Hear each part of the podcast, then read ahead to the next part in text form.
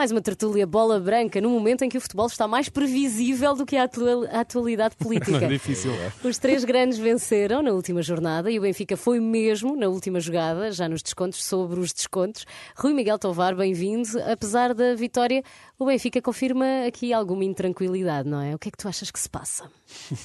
Olá, muito boa noite a todos. Viva, viva. Uh, sim, é, a verdade é que o Benfica tem, tem, tem revelado muitas dificuldades para impor o seu jogo, não só nos últimos tempos, mas diria que uh, durante, durante a época, desde que o campeonato começou, ainda não houve uma, uma exibição que se possa dizer uh, grandiosa. No campeonato nacional, é claro que na Liga dos Campeões fez aquele 3-0 com o Barcelona, mas depois disso, sobretudo depois disso, damainou bastante.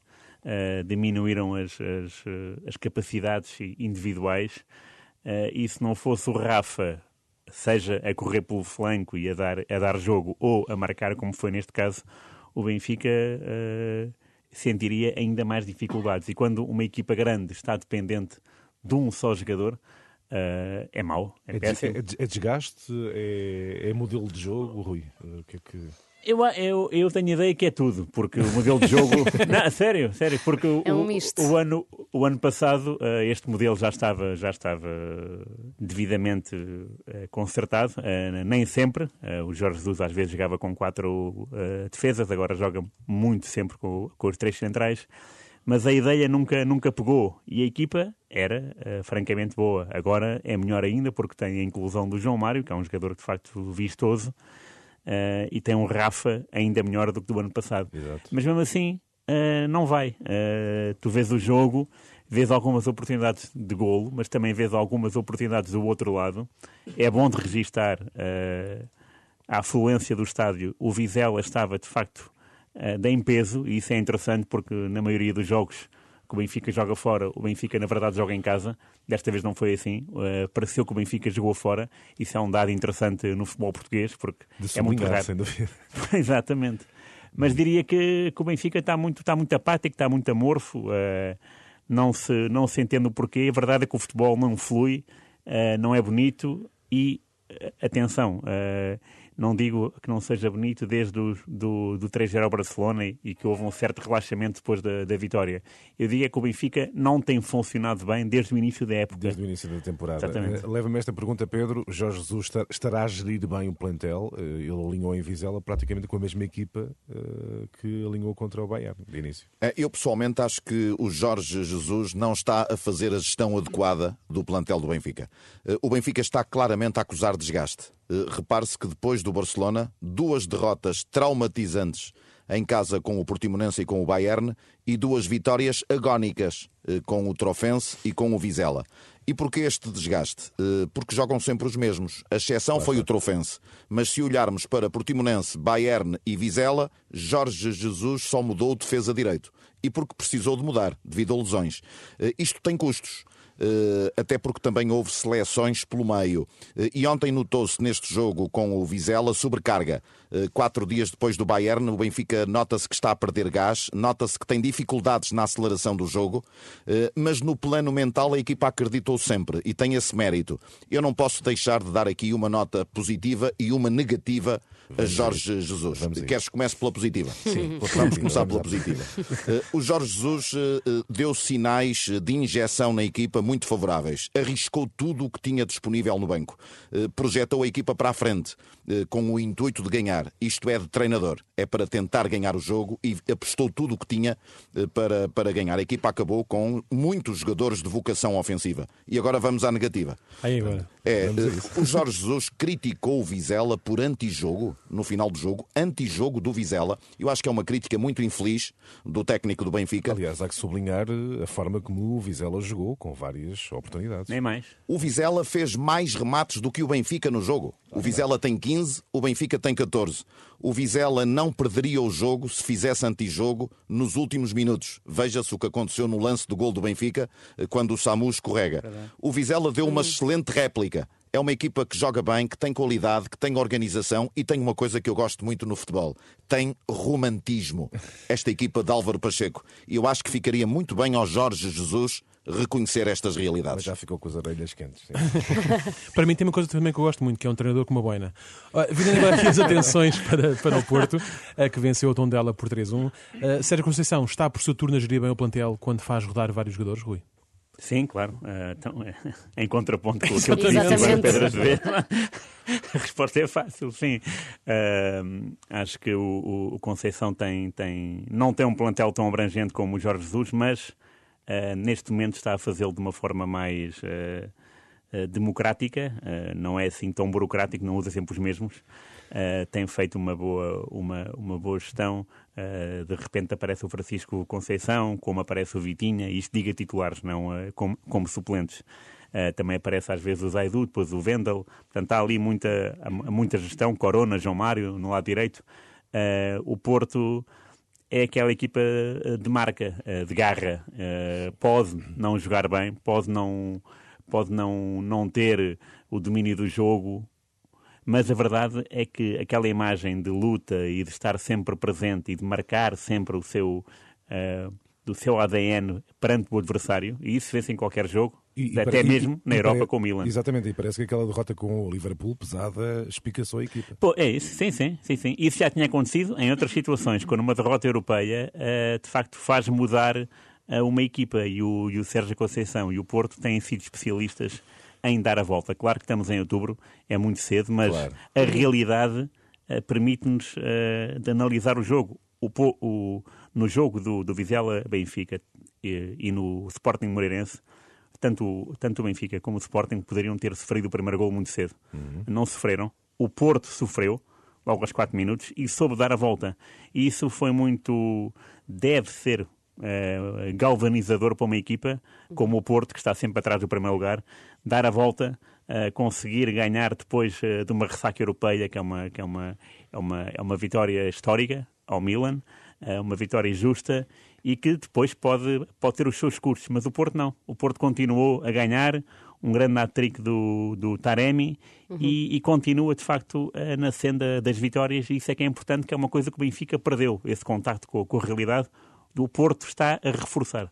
Uh, Pedro, olhamos então para este hat-trick do Taremi. Tu achas que o jogador se assume como goleador da equipa, agora daqui para a frente? Eu, eh, o Taremi não me surpreende rigorosamente nada no Futebol Clube do Porto. Quando se fala neste iraniano, eh, eu gosto sempre de destacar o mérito que Carlos Carvalhal eh, teve quando o trouxe para Portugal. Descobriu no Qatar, numa época em que ele fez três golos na taça asiática pela seleção, tem uma média muito alta de golos pela seleção, faz um golo em cada dois jogos pela seleção do Irão, teve uma média muito alta no Rio Ave, contribuiu para o quinto lugar do Rio Ave no campeonato.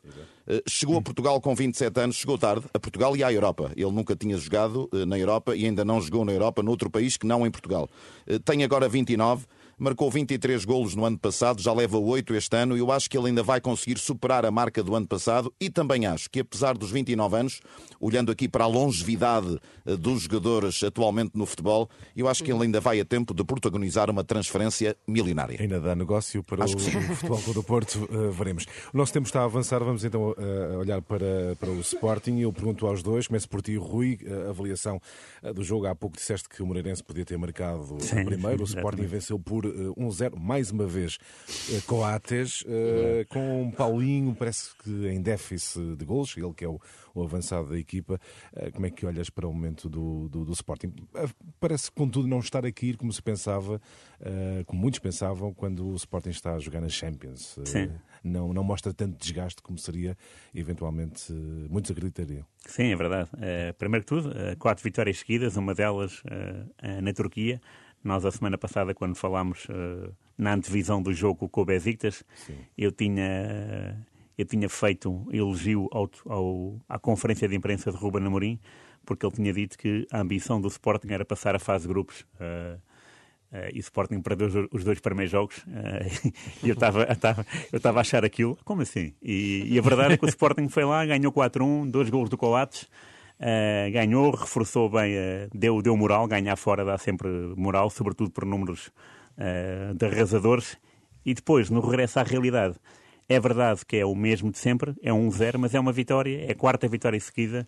Estamos a falar do Sporting, que é uma equipa que, insisto, não convive muito bem com os anos que se segue de ser campeão. Já não é bicampeão desde os anos 50, portanto já lá vão 70 anos. Portanto, é uma equipa que, que, que não é uh, dozeira e vezeira em ganhar de forma seguida, mas o Ruben Amorim está a incutir esse espírito no Sporting. Isso é muito importante, Sim, porque é uma coisa nunca vista. Sim, exatamente. exatamente.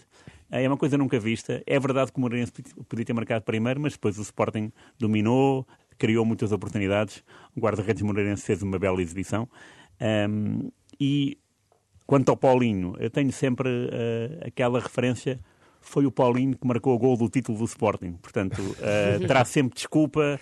Uh, se tiver é um momento... a partir daí. Sim, é o Éder do Sporting. É o Éder. se tiver um momento mau, ele tem, Há ele tem um momento... uma desculpa. Perdoa-se. Uh, Perdoa-se um dia ou outro, claro que... Agora, repare-se, estamos, estamos a falar disso do Paulinho. Ele marcou um grande golo uh, em Istambul. Exatamente. Também. Com o pé esquerdo fora da área. Portanto, há que dar também...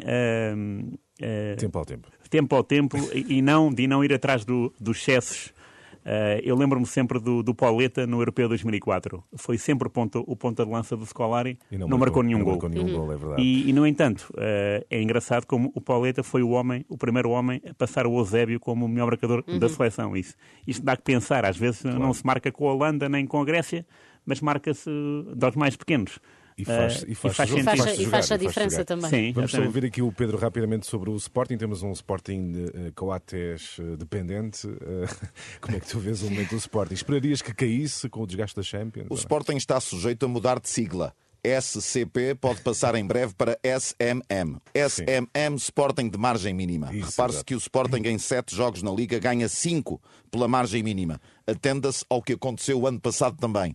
Eh, tem sido uma imagem de marca do Sporting. Não há exibições arrebatadoras, não há resultados por uma grande diferença de golos.